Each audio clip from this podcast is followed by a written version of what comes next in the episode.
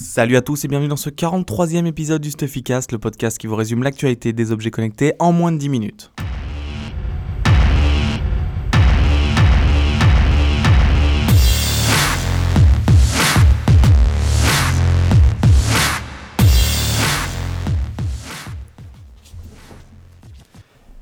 Cette semaine, c'est Jobon qui a commencé à faire parler de lui. Euh, la société va pas très très bien.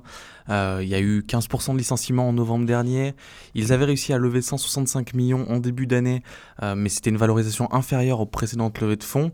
et en fait, les chiffres de vente du premier trimestre n'ont pas été bons. Ils sont même pas dans le top 5 des vendeurs de wearables. Et en fait, la société a pris plusieurs décisions. La première, c'est de se séparer de sa division enceinte Bluetooth, donc ils cherchent actuellement euh, des repreneurs pour cette division-là. Euh, et la deuxième, qui est un peu plus surprenante, c'est de cesser la production des capteurs d'activité Up, donc les Up 2, 3, 4 et Move. Euh, et en plus de ça, l'inventaire restant a été revendu à un tiers qui va se charger de les distribuer. Tout ça, ça permet à Jobon de faire entrer du cash. Et depuis quelques semaines, on voyait une baisse complète des prix sur leur capteur. Le Up 2, par exemple, qui était en prix public de 119, est en vente aux alentours de 46 euros, euh, enfin 46 euros pour aux alentours, et le Up 3 qui était en prix de vente à 179 euros est aujourd'hui à moins de 100 euros. Donc euh, Jobon a depuis contredit, euh, cette nouvelle qui sortait du marché des wearables.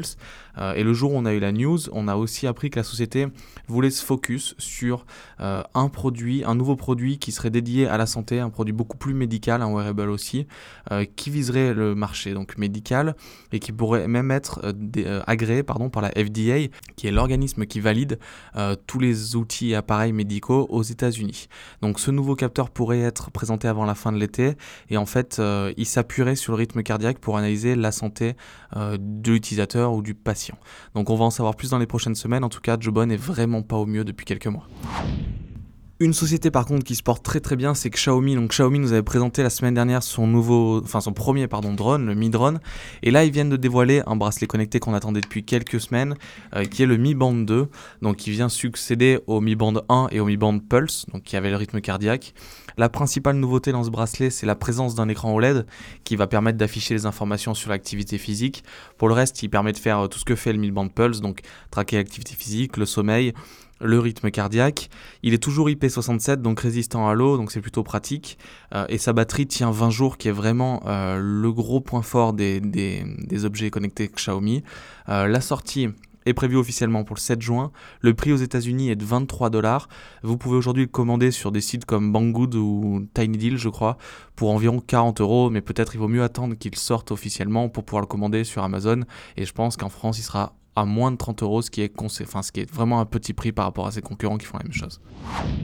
On en a également parlé la semaine dernière. Pebble fait un carton sur Kickstarter actuellement avec ses nouvelles montres connectées, la Pebble 2 et la Pebble Time 2, mais aussi le Pebble Core, donc c'est son petit euh, capteur d'activité qui permet de jouer de la musique euh, connectée en Wi-Fi, Bluetooth ou 3G. Euh, et en fait, Pebble est très bon sur euh, Kickstarter parce qu'il garde toujours des petites infos qui vont faire rebooster la campagne au cours de la campagne. Et là, ce qu'ils ont annoncé hier, c'est l'intégration d'Alexa dans le Pebble Core. Donc c'est juste, je pense que ça va être très intéressant. Et ce petit objet connecté qui payait pas de mine, en fait, se retrouve avec du GPS, du Wi-Fi, du Bluetooth, de la 3G et un assistant vocal intelligent intégré. Donc je pense qu'il va on va pouvoir faire des choses super intéressantes avec le Pebblecore. Samsung aussi vient de faire euh, hier soir euh, une, présentation des nouveaux produits. Le premier c'est le Iconix, donc c'est une paire d'oreillettes Bluetooth euh, intelligentes qui permet de, traquer l'activité physique. On en parlera plus dans le prochain Stuffycast parce qu'on va aller les tester aujourd'hui. et le deuxième c'est le Gear Fit 2. Alors il était attendu, Gear Fit c'était le premier bracelet connecté de Samsung. Cette deuxième version s'améliore, donc l'écran est beaucoup plus grand, euh, même si le bracelet prend moins de place. Apparemment, selon ce que j'ai vu sur les médias américains, euh, c'est plus agréable à porter, on en saura plus cet après-midi aussi. La batterie, ça c'est une bonne chose, tient entre 3 et 4 jours. Il a un capteur cardiaque, il permet de capter en GPS ses sessions de sport, donc c'est bien, sachant que les sections peuvent être automatiquement détectées. Tout au long de la journée, il va traquer, comme beaucoup de, capteurs aujourd'hui, que ce soit les montres ou les bracelets, l'activité physique. Euh, une chose importante, c'est qu'il n'est compatible qu'avec les téléphones Android au-dessus de 4.4. Le système d'exploitation embarqué euh, n'est pas Android, mais bien Tizen, comme euh, c'est habituel aujourd'hui pour les, pour les objets connectés Samsung. il y a une mémoire de stockage de 4 Go pour pouvoir envoyer la musique et ensuite la jouer avec un casque en Bluetooth. Il sera disponible dès, le, dès aujourd'hui en précommande et en store, enfin en magasin, dès le 10 juin.